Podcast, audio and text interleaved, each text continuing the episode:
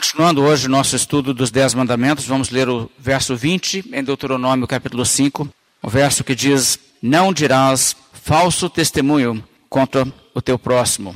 Você se recorda de que estamos estudando aqui o livro de Deuteronômio e nesse momento olhando a repetição dos Dez Mandamentos conforme aqui nós encontramos, quando Moisés lembra ao povo de Israel aqueles mandamentos fundamentais, os mais básicos da aliança que Deus estabeleceu com o povo de Israel naquela geração. E nós já falamos sobre diversos mandamentos, estamos quase no final desses Dez Mandamentos, mas é eu creio, a coisa mais sensata a fazer quando chegamos numa passagem como essa, desacelerar um pouco, olhar cada mandamento e lembrar aquilo que é tão fundamental da moralidade cristã, da moralidade bíblica. Aqui chegamos então no mandamento contra a mentira, contra o falso testemunho. E a pergunta que devemos nos fazer a essa altura é essa: Nós somos pessoas sinceras? Somos pessoas de palavra? As pessoas podem acreditar naquilo que nós dizemos? Ou quando nós relatamos alguma informação ou algum incidente, nossa versão foge da verdade. Você sabe que nós vivemos num mundo onde existe muita mentira. Estamos cercados por todos os lados por mentiras. E vivendo nesse meio, as pessoas são tentadas a pensar que a mentira não tem tanta consequência, não é uma coisa tão grave. É tipo assim, todo mundo faz. Mas a verdade é que cristãos podem ser contaminados com essa atitude de indiferença com a mentira e uma aceitação branda pela mentira. Nós precisamos realmente ter integridade. Nós precisamos de entender o quanto isso é sério. Provérbios 12, 22 diz que os lábios mentirosos são abomináveis ao Senhor, mas os que agem fielmente são o seu prazer. Então você observa que é uma questão de grande importância para Deus, mesmo que nossa sociedade possa considerar um pouco de desonestidade comum. A palavra de Deus nos diz que o caráter santo de Deus não convive com isso. De fato, a Bíblia nos mostra que o caráter de Deus é tal que Deus não pode mentir. Em Hebreus 6 nós lemos, é impossível que Deus minta.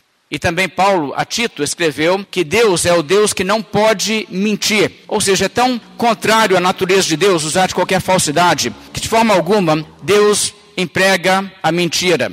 Agora, por outro lado, Jesus Cristo, quando repreendeu os fariseus, aqueles seus inimigos que, enfim, queriam crucificá-lo, ele falou nesses termos: Vós sois do diabo, que é vosso pai, e quereis satisfazer-lhe os desejos. Ele foi homicida desde o princípio e jamais se firmou na verdade, porque nele não há verdade. Quando ele profere a mentira, fala do que lhe é próprio, porque é mentiroso e pai da mentira. Mas porque eu digo a verdade, não me credes. Agora veja só que quadro. Várias coisas aqui Jesus Cristo está mostrando. Em primeiro lugar, a mentira tem sua origem no diabo propriamente, ele é o pai da mentira, ele foi o primeiro mentiroso. E a primeira mentira que foi contada nas páginas da Bíblia foi justamente essa, quando ele disse a Eva: é certo que não morrereis, né? vocês não vão morrer se vocês desobedecerem a Deus, não é assim. Já contradizendo a palavra de Deus. E a Bíblia também nos mostra que quando os seres humanos seguem esse mesmo procedimento, estão se identificando com Satanás. E Jesus Cristo diz que,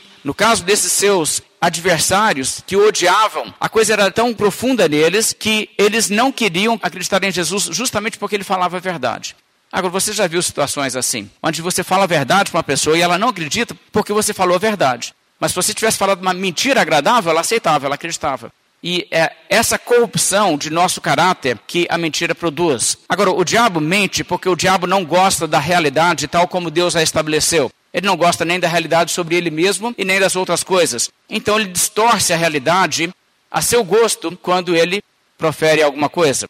Você conhece muita gente que faz a mesma coisa, não é? E você vê então que isso é fundamentalmente uma falta de aceitação pela verdade como ela é e pela realidade que Deus governa. Mas em decorrência do caráter santo de Deus, a lei de Deus nos ordena que nós rejeitemos a falsidade e falemos a verdade.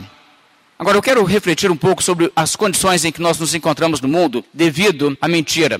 A mentira é tão danosa à sociedade e ao mundo que nós não temos noção do que seria. Um mundo sem mentira, um mundo onde ninguém mentisse. Tente imaginar o que seria isso. As pessoas não mentissem em lugar nenhum. A coisa está de uma forma que você não pode acreditar em muita informação que está por aí, até mesmo daquilo que deveria ser uma fonte confiável. Por exemplo, você vê no jornalismo alguma coisa, você tem que questionar: será? Não se pode simplesmente acreditar. Você sabe que pessoas estão muitas vezes motivadas por agendas que são pessoais ou até mesmo de movimentos que não lhes permite realmente retratarem os fatos tais como eles são. Mas Nós pagamos um preço muito alto pela mentira. Deixa eu falar um pouco sobre a mentira na educação, no âmbito da educação. A educação deveria ser um ambiente onde a verdade prevalece, onde se busca a verdade, mas nem sempre é assim, não é? E começa dos alunos que não cooperam, conforme uma pesquisa feita entre alunos do colegial. 36% dos alunos dizem todo mundo está fazendo, menos eu. Né? 90% dos alunos admitem que costumam às vezes colar em trabalhos de casa, dever de casa, onde compartilham e ajudam um ao outro para não ter que realizar todo o esforço que realmente seria exigido. Existem hoje sites na internet que ajudam alunos a colar, inclusive lhes dando informações sobre as tecnologias mais modernas para se colar. E tem coisa sofisticada por aí no mercado. Então as pessoas hoje em dia estão levando isso para outro nível, né? Existem possibilidades em nossa geração que não havia para os coladores de antigamente. Mas os sites de internet e pessoas em toda a cidade estão disponíveis para fornecerem trabalhos prontos, trabalhos escritos, para que as pessoas não tenham que redigir seus próprios textos. Uma investigação nas faculdades e universidades demonstrou que existe pelo menos 30% de plágio em trabalhos escritos. Isso porque 30% é detectado, mas é claro que existe muita coisa que não é pega. Então essa estatística ela é mínima.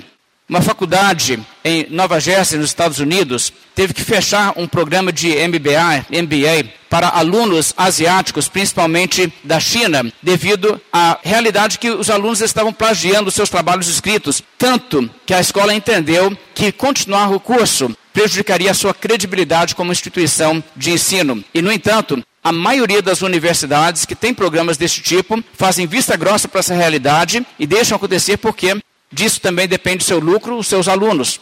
50% dos professores universitários responderam uma pesquisa que eles sabem que seus alunos colam, mas que eles optam por não fazer nada a respeito, deixam passar.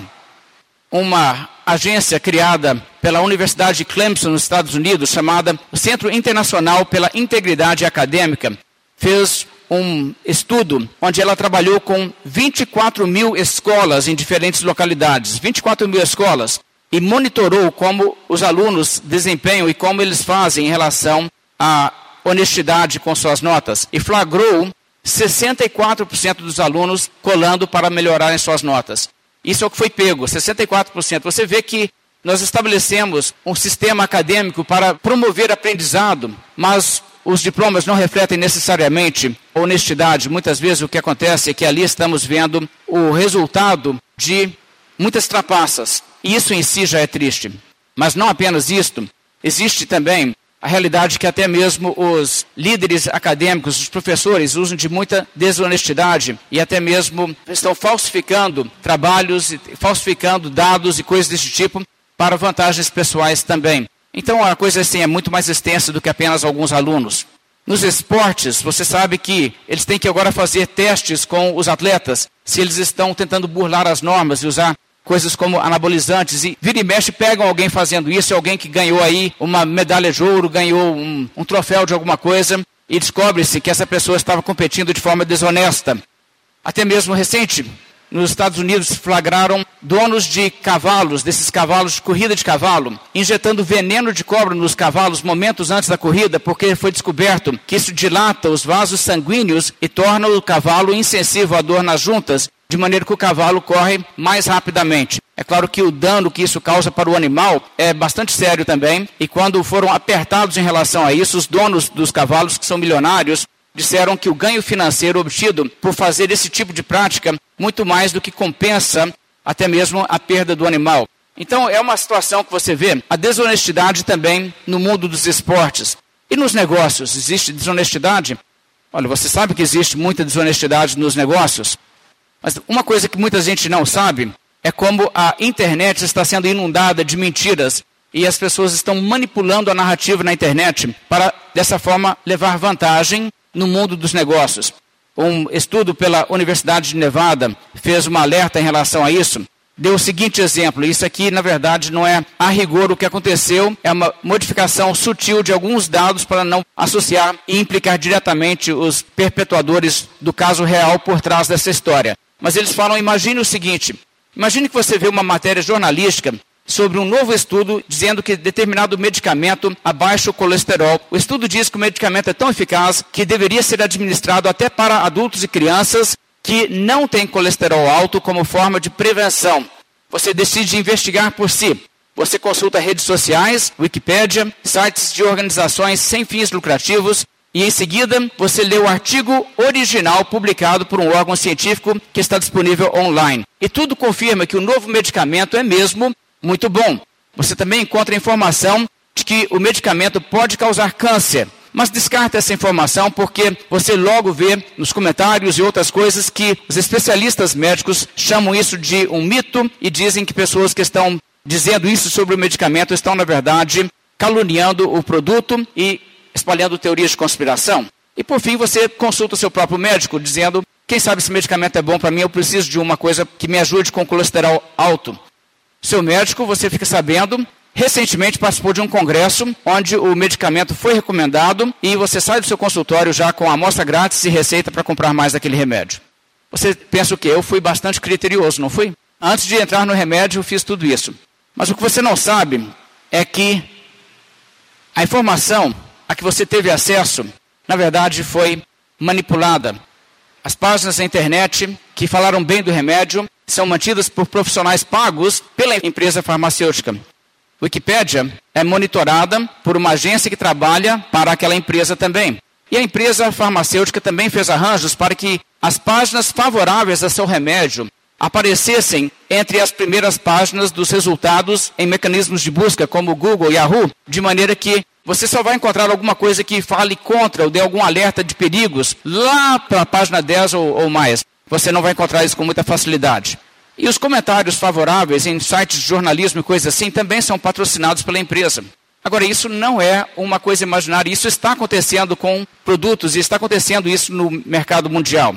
Inclusive, uma empresa que vende seus produtos em mais de 200 países foi recentemente envolvida num escândalo dessa natureza, onde ela estava acobertando a realidade de que seu produto, um produto agrícola, realmente causa câncer para as pessoas que têm contato com esse produto.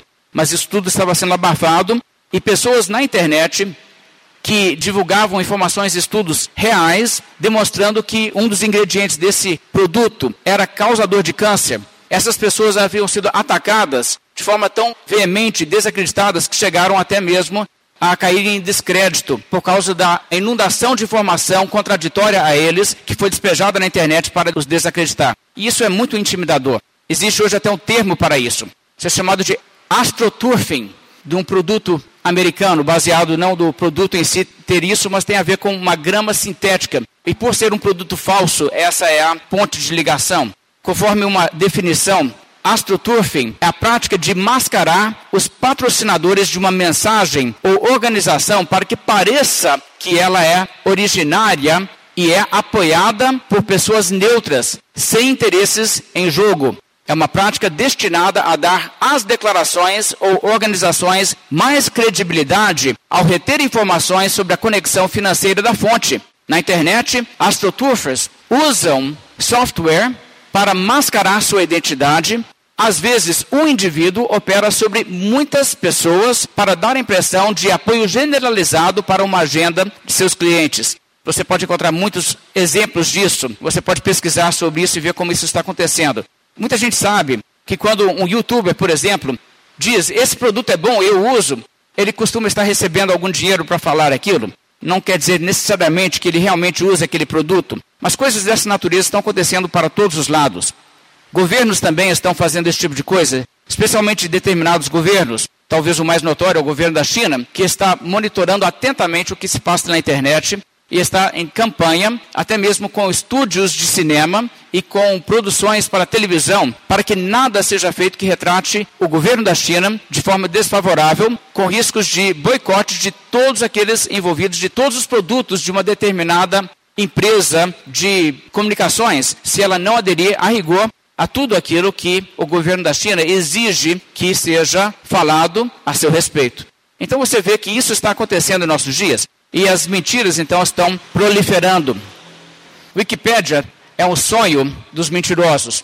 Não sei se você já usou Wikipédia, mas se você usa Wikipédia, você deveria considerar largar. A proposta de Wikipédia é fornecer uma enciclopédia gratuita que qualquer pessoa pode editar, mas a realidade é bem diferente. As páginas da Wikipédia que envolvem os interesses de grupos poderosos são monitoradas por pessoas que ficam por conta de fazer apenas isso, de ter certeza que qualquer alteração que coloque fatos desagradáveis sejam instantaneamente corrigidos. E se você tentar fazer alguma edição na Wikipédia, colocando informações verdadeiras, mas que não são interessantes para essas pessoas, em questão de segundos, aquela informação vai ser retirada e você pode até acabar sendo bloqueado se você insistir em corrigir a informação. Por exemplo, o autor, um tanto famoso, Philip Roth, tentou editar uma informação sobre ele mesmo na Wikipédia. Ele é um escritor, ele cria personagens, escreve ficção. Um dos personagens que ele criou, havia uma informação errada na Wikipédia sobre como foi que ele teve a inspiração de criar aquele personagem. Aquela informação estava errada, alguém chamou a sua atenção ao fato, ele olhou, ele viu, ele tentou editar. Ele percebeu, após várias tentativas, que ele não estava sendo permitido a editar a informação. Então ele entrou em contato, depois de bastante esforço e com muita dificuldade, com funcionários da Wikipédia e explicou o caso. Olha, eu sou fulano de tal, sou o autor do livro, eu que criei o personagem, a informação que está ali está errada, eu estou tentando corrigir essa informação. E eles responderam para ele o seguinte: você não é considerado uma fonte confiável sobre esse assunto. Então aí você vê bem a natureza da coisa. Existem todas essas manifestações de mentira pelo mundo, onde pessoas estão lutando não por conseguir estabelecer uma realidade melhor, mas pintar a realidade a seu gosto para tentar vender a imagem. Então isso é uma coisa muito séria. Uma das grandes ilusões de nossa geração é achar que pelo menos os cientistas são confiáveis, né? Será que os cientistas são confiáveis? Infelizmente, não é bem assim. Em novembro de 2009, houve um vazamento de e-mails entre cientistas envolvidos com a questão de clima e aquecimento global, que gerou um escândalo tão grande, ganhou o nome de Climate Gate no inglês, Climate Gate, como o nome Watergate, um escândalo que levou à renúncia do presidente Nixon nos Estados Unidos. Mas esse escândalo envolveu um número enorme de cientistas, pessoas trabalhando em agências, inclusive da NASA, governo do Reino Unido, pessoas do IPCC, que é um órgão das Nações Unidas relacionado ao clima e à questão de aquecimento global e tudo isso aí, onde eles tentam direcionar governos em suas políticas. E o que esses e-mails que vazaram revelaram é que os cientistas estavam entre si conspirando para fabricar informação falsa, destruir informação verdadeira, selecionar e controlar a informação que chegava ao público para dar a impressão de aquecimento global inexistente, além de dar a impressão de que as temperaturas em que estamos hoje são quentes acima de qualquer precedente histórico. Tudo coisa falsa. Eles até mesmo tiveram ali revelação de que eles estavam alterando programas que projetam o que, que acontecerá nos próximos anos para exagerar problemas, para que deem a impressão de que estamos indo para uma catástrofe que na verdade não é verdadeira. Além disso, os e-mails revelaram uma conspiração por parte dos cientistas envolvidos de punir e destruir mesmo as carreiras de qualquer cientista que publicasse pesquisa ou informação contrária àquilo que eles queriam que fosse acreditado pelo público. E publicações que fizessem isso teriam até mesmo seus editores demitidos, teriam que perder seus empregos se não seguissem essa mesma narrativa. Então, esse tipo de mundo que nós estamos vivendo, as pessoas que estão trabalhando nessas questões de clima têm o interesse de que o mundo esteja os entupindo de dinheiro para os seus programas e para as suas pesquisas e para as suas conferências. Então, o que, que eles fazem para assegurar isso? Eles mentem. Então, isso é uma questão gravíssima. E isso envolve, na verdade, bilhões em termos de dinheiro que é usado e destinado para pessoas como recompensa por suas mentiras. Você sabe que no sistema judiciário, o perjúrio pode levar pessoas inocentes à condenação ou pessoas culpadas a serem inocentadas. Você sabe também como na política existe tanta informação falsa. Quando uma pessoa não gosta de determinado político, ela ouve uma informação sobre aquele político que é negativa, o que, que ela faz? Ela repassa como verdade, nem investigando. Típico. Se for uma questão negativa sobre um político que ela gosta, ela diz assim: Isso nós temos que investigar. É uma atitude muito diferente. E você sabe que é assim também que as pessoas lidam com questões em muitas áreas da vida. Em governos totalitários, muitas vezes pessoas são praticamente forçadas pelos estados a mentir. Eles reescrevem a história, a história do seu próprio país, aquilo que aconteceu, como que o país chegou naquele momento da sua história. Então os professores são obrigados a seguir aquela linha de história e dizer que foi daquele jeito mesmo, se não foi o caso. Mas também, em países que não são totalitários, esse tipo de realidade de tentar obrigar as pessoas a falarem aquilo que é falso pode também chegar e bater as portas. Nós temos um exemplo disso acontecendo mesmo em uma sociedade como a nossa. Hoje, com essa questão do gênero e essa insistência de que uma pessoa pode identificar-se como ser o gênero que ela quiser, Existe uma pressão cada vez maior e pode se tornar até uma questão de criminalizar, não chamar um ele de ela, se a pessoa diz eu quero ser chamado de ela. Isso pode ser uma questão que vire crime no nosso país. Tem pessoas tentando levar a coisa para essa direção. Ou seja, o governo tentando exigir que você minta. Porque no final das contas, não é uma questão de opinião, é uma questão de realidade. Você diz aquilo que condiz com a realidade ou você distorce a sua linguagem conforme a preferência de alguém que não gosta da realidade. E estamos falando então disso, e é uma coisa então generalizada. Agora, tendo falado tudo isso, é claro que eu preciso falar que a religião não fica isenta. Se você acha que os líderes religiosos no mundo são pessoas confiáveis, você precisa abrir o olho. A realidade é que a grande maioria dos líderes religiosos são mentirosos e mentirosos descarados. Eles distorcem os fatos. Isso acontece em nossa cidade, isso acontece em igreja evangélica. E você tem que estar ciente disso. Existem pastores em igrejas evangélicas que pagam pessoas para fingir que estão doentes para então serem curadas. Pagam pessoas para encenar que estão endemoniadas. Existe esse tipo de coisa. Isso é também mentira. Não somente isso, como existe toda aquela tentativa de reformular e refazer a história do movimento para que ele fique lindo, tirando todos os podres dos fundadores de um movimento religioso, porque existem muitas pessoas, fundadores e os propagadores principais de grandes movimentos religiosos, que foram pessoas diabólicas, mas a maneira em que se conta da vida delas e os filmes que fazem para retratá-los os tratam como pessoas de um, um caráter nobre. E tudo isso é mentira, isso não muda a realidade. E não muda o fato que se um cego guiar o outro, caem todos dois no buraco. Agora, a Bíblia nos fala muito contra o falso profeta. Você sabe que existem denúncias desde os primeiros livros da Bíblia contra falsa profecia. Porque desde que Deus começou a se revelar e trazer profecias ao mundo, principalmente a profecia escrita, como os livros de Moisés, começaram também a surgir falsos profetas para dizer: Deus falou comigo também. E a Bíblia diz que isso é uma coisa gravíssima. Por exemplo, a Jeremias, Deus falou assim: Porque não os enviei, diz o Senhor, e profetizam falsamente em meu nome. Não deis ouvidos às palavras dos profetas, é mentira o que eles vos profetizam. Ou seja, essa denúncia de que eles eram falsos profetas. Agora, uma pessoa alegar, eu recebi uma revelação de Deus, que na verdade não recebeu uma revelação de Deus, isso é uma coisa assim, extremamente grave. E você percebe que a mentira, dependendo do seu contexto, pode ser mais ou menos grave. Em Deuteronômio 19, os versos 18 e 19, em questão de falso testemunho diante de um julgamento. Os juízes indagarão bem. Se a testemunha for falsa e tiver testemunhado falsamente contra seu irmão, far-lhe-eis como cuidou fazer a seu irmão, e assim exterminarás o mal do meio de ti. Agora pense sobre isso. O que, que está sendo dito aqui pela Bíblia? Está havendo um julgamento. Uma pessoa acusa a outra pessoa de ter cometido um, um ato pelo qual essa pessoa teria que indenizar, digamos, o valor de dois bois. Dois bois vai ter que pagar e essa pessoa apresenta testemunhas. Mas descobre-se com provas de que são testemunhas falsas. Qual é a pena dessas testemunhas falsas? Bem, o que, que teria acontecido com a pessoa acusada? Ele teria que pagar o valor de dois bois, não é? Então, esses que fizeram falso testemunho terão que pagar o valor de dois bois cada. E se a pessoa fosse acusada de um crime, que fosse pena de morte, um assassinato, por exemplo, o assassino recruta duas testemunhas para acusarem a outra pessoa que ele detesta, para que esse outro leve a culpa e tire as suspeitas de cima dele. Só que no decorrer do processo descobre-se.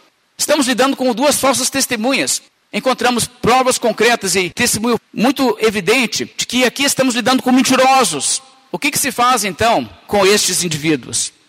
qual teria sido a pena para o homem se ele fosse realmente encontrado culpado pela corte por assassinato? Ele teria sido executado. Então, pena de morte para as falsas testemunhas. Estão falando uma mentira sobre um assunto de maior gravidade. Então, a pena é proporcional.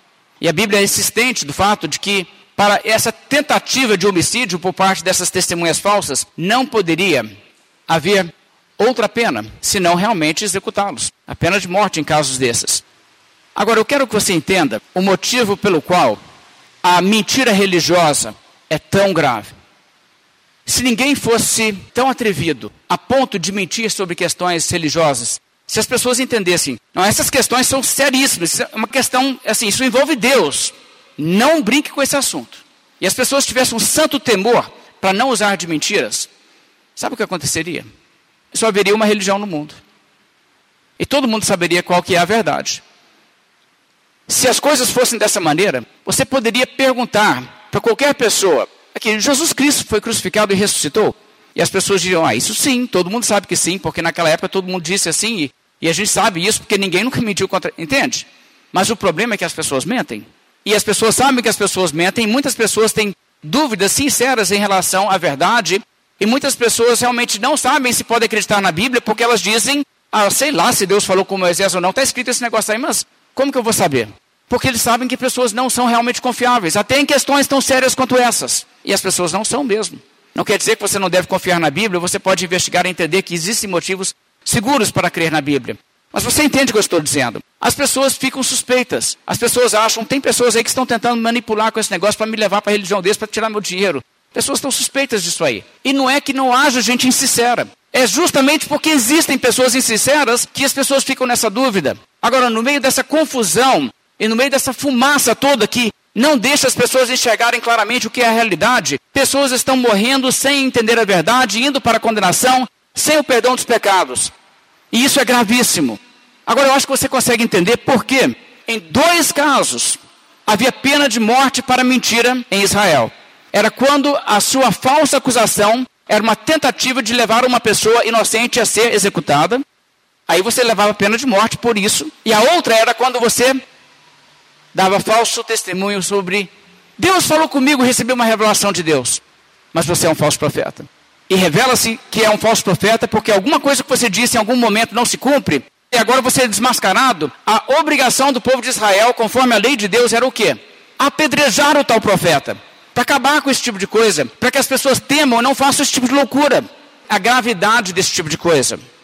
Agora, no mundo em que não é tratado dessa forma, em que as pessoas mentem com impunidade, a ousadia para pecar e a ousadia para mentir se torna cada vez mais escancarada.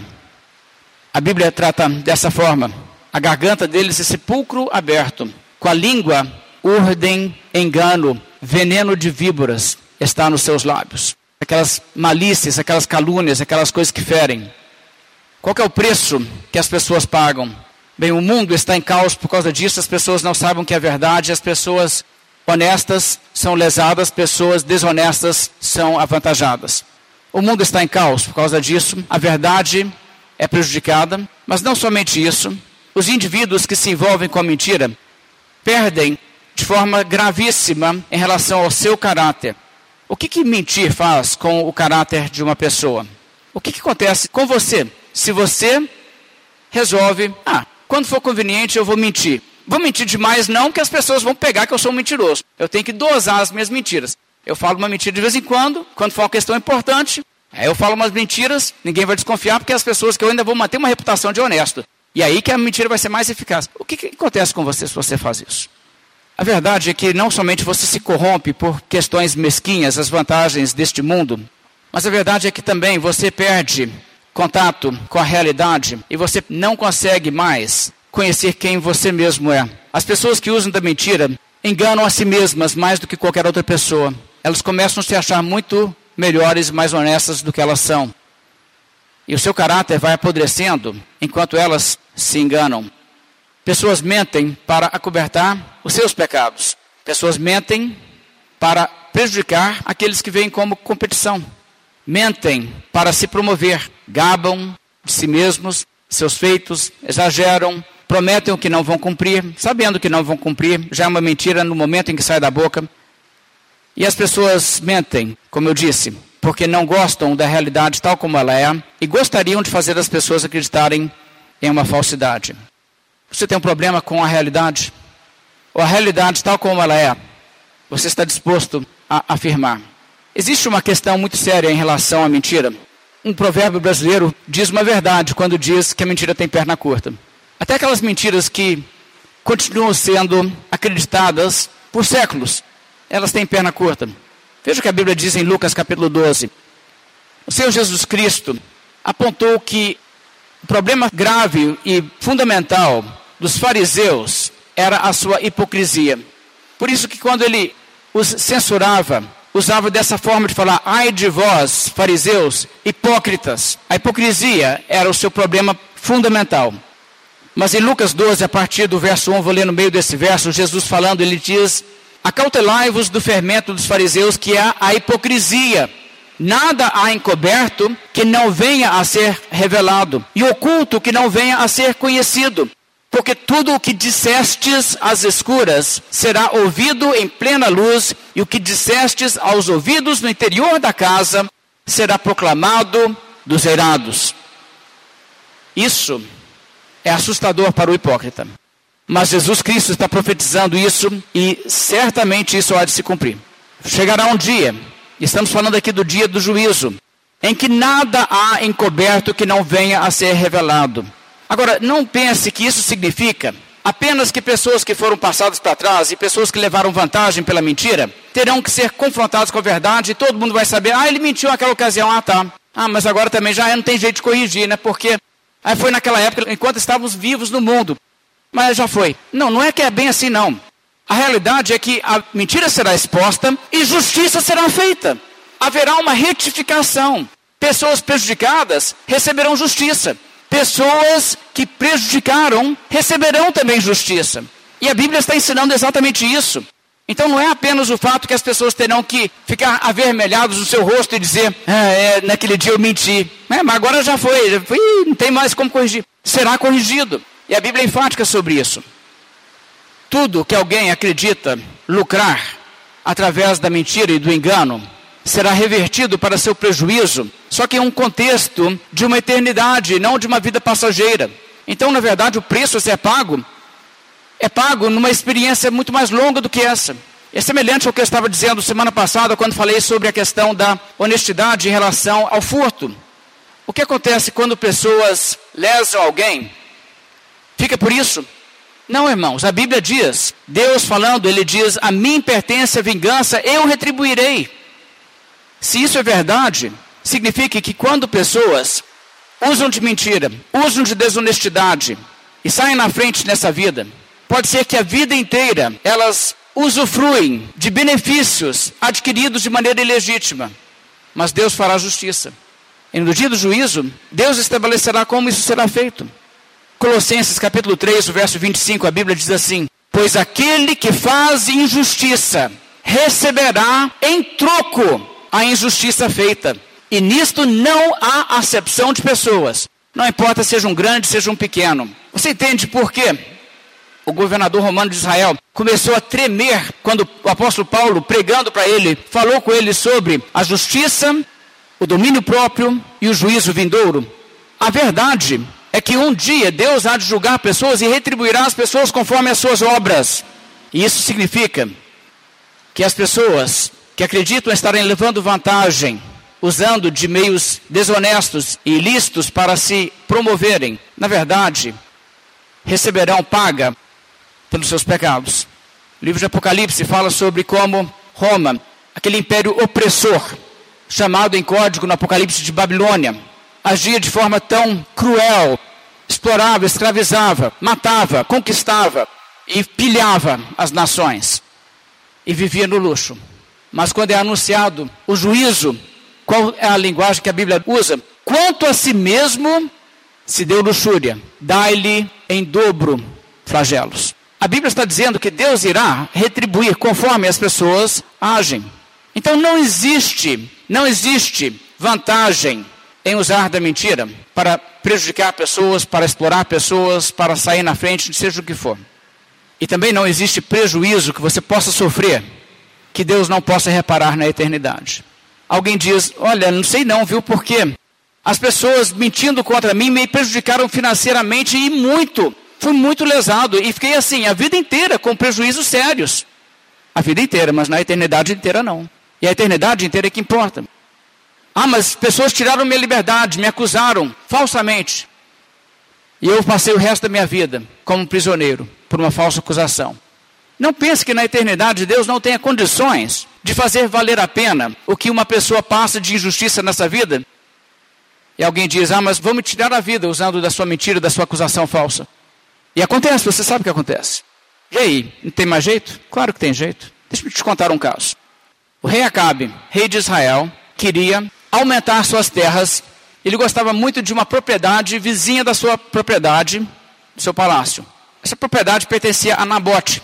Nabote é um homem temente a Deus.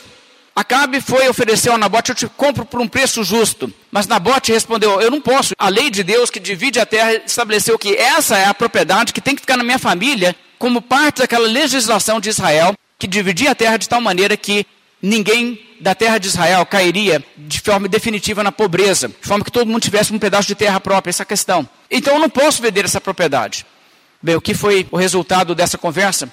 Jezabel, aquela perversa rainha, entrou no meio, contratou testemunhas falsas que acusaram aquele homem de blasfêmia contra Deus, nada menos, de um homem que era temente a Deus, ela, uma adoradora de Baal, pagou testemunhas falsas, homens de má índole. Eles acusaram a Nabote de uma coisa que ele nunca havia feito, e ele foi apedrejado até que morresse. E Acabe foi lá e tomou a propriedade dele. E agora? Haverá justiça para Nabote? Ou acabou? O que, que acontece com Nabote? Ah, irmãos, aguarde o dia do juízo. Nós vamos conhecer Nabote. E nós vamos conhecer Acabe. E Acabe vai dizer: Eu fui louco. Eu fui louco. E Nabote, após Deus fazer justiça, você não o encontrará lamentando e dizendo: Ah, mas fizeram injustiça comigo. O que você encontrará Nabote dizendo é: Deus me fez justiça. Estou preocupado com aquilo que foi feito, não. Deus fez justiça. Isso ainda está por acontecer, entenda. A Bíblia está dizendo que isso vai acontecer quando Deus fizer justiça. O dia do juízo está por vir. Você sabe que cristãos têm sido mortos de formas cruéis, têm sido espetáculo para o mundo, mortos sob acusação de toda espécie de coisa absurda, desde canibalismo, ateísmo, conspiração contra o governo e tudo mais perderam suas vidas. O que a Bíblia diz para cristãos que passam por isso? É um preço caro para pagar, não é? As pessoas mentem e você paga com a sua vida. Apocalipse 2:10 diz: Não temas as coisas que tens de sofrer. Eis que o diabo está para lançar em prisão alguns de vós para ser dispostos à prova. E tereis tribulação de dez dias. Ser fiel até a morte, e dar-te-ei a coroa da vida. Você sabe que quando pessoas seguem a verdade, elas costumam até mesmo passar por perseguição. Essa história que você vê gente falando em algumas igrejas por aí, venha para Jesus que a sua vida vai só ser uma bênção, você não vai ter problemas. Uhum, muito pelo contrário, pode ser que os seus problemas cresçam e multipliquem como nunca antes, porque o mundo não aceita muito bem quem realmente serve a Deus. Mas, no entanto, Jesus, em vista desse fato, disse o seguinte em Marcos 10, a partir do verso 29, Em verdade vos digo que ninguém há que tenha deixado casa, ou irmãos, ou irmãs, ou mãe, ou pai, ou filhos, ou campos, por amor de mim e por amor do Evangelho, que não receba já no presente o cêntuplo de casas, irmãos, irmãs, mães, filhos e campos com perseguições, e no mundo por vir a vida eterna. Porém, muitos primeiros serão últimos, e últimos primeiros. É, tem muita gente que está aí nos primeiros lugares que vão estar lá no final da fila, depois que Deus fizer justiça. Jesus disse: Bem-aventurados os que choram, porque serão consolados. Bem-aventurados os mansos, porque herdarão a terra. Não os brigões, os que se impõem, mas os mansos herdarão a terra. Bem-aventurados os que têm fome e sede de justiça, porque serão fartos. Fartos. Não é que Deus vai fazer uma coisinha, vai dar umas migalhas e diz: aceite isso como justiça. Não, Ele vai encher bem a barriga de quem está dizendo: eu tenho fome de justiça. Bem-aventurados os misericordiosos, porque alcançarão misericórdia. Bem-aventurados os limpos de coração, porque verão a Deus. Bem-aventurados os pacificadores, porque serão chamados filhos de Deus.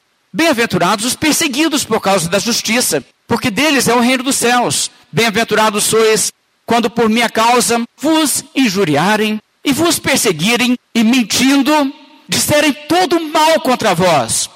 Regozijai-vos e exultai, porque é grande o vosso galardão nos céus. Pois assim perseguiram aos profetas que viveram antes de vós. Sabe, você não tem como ser prejudicado pela mentira e pela injustiça neste mundo se você é uma pessoa fiel a Deus. Na verdade, isso nada mais será do que uma catapulta na qual Deus te lançará para um galardão de valor muito, muito superior a qualquer perda que você acha que você pode ter por causa do que as pessoas fazem nessa vida. Irmãos, isso aqui é uma vida passageira. A eternidade é infinita. Nós esqueceremos eventualmente das coisas que passamos aqui. A eternidade estará sempre presente. Como então viver? Bem, não dirás falso testemunho contra o teu próximo. Seja autêntico, seja uma pessoa de integridade. Fale a verdade sempre, sobre tudo. Não use a mentira. Mentira é coisa de gente baixa, não é coisa do povo de Deus. Não caia na tentação de imitar o mundo, de imitar o diabo. Isso não é tática para cristão. Não espalhe informações que você não tem certeza serem verdade. Cuidado com isso. E hoje em dia, a gente na internet, muito cristão está sendo inconsequente com isso. Vê uma coisa e repassa. E tem coisas aí que são totalmente maliciosas. Muito cuidado com o que você repassa na internet. Muito cuidado. Tenha certeza antes de você se posicionar. Seja aquela pessoa que qualquer amigo seu em uma rede social veja e diz: Foi você que postou? Ah, então esse negócio é confiável, porque essa pessoa é uma pessoa de credibilidade. Pense no seguinte: como você gostaria que pessoas lidassem com uma informação se ela fosse sobre você?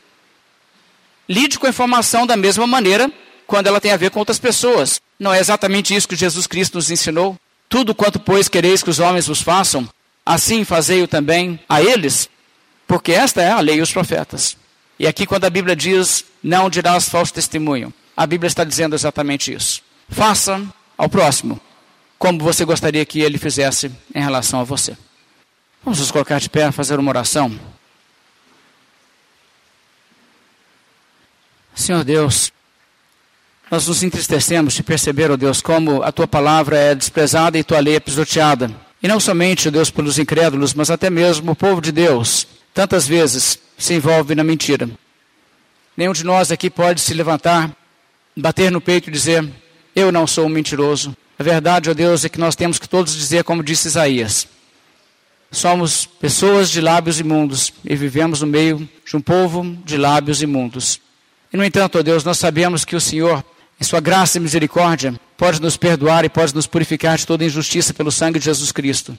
E nós pedimos que o Senhor nos dê, ó Deus, percepção da realidade, da gravidade dessa maldade e que nós não venhamos a contribuir como parte do câncer que corrói a sociedade humana, mas que nós sejamos luz no meio das trevas, que nós sejamos puros em nossos lábios, que nós sejamos testemunhas fiéis da verdade, que nós sejamos pessoas de integridade, que nós não procuremos promover nem nossas vidas, nem nossa causa religiosa, nem nada pela mentira, mas nós queremos que a vontade do Senhor se cumpra.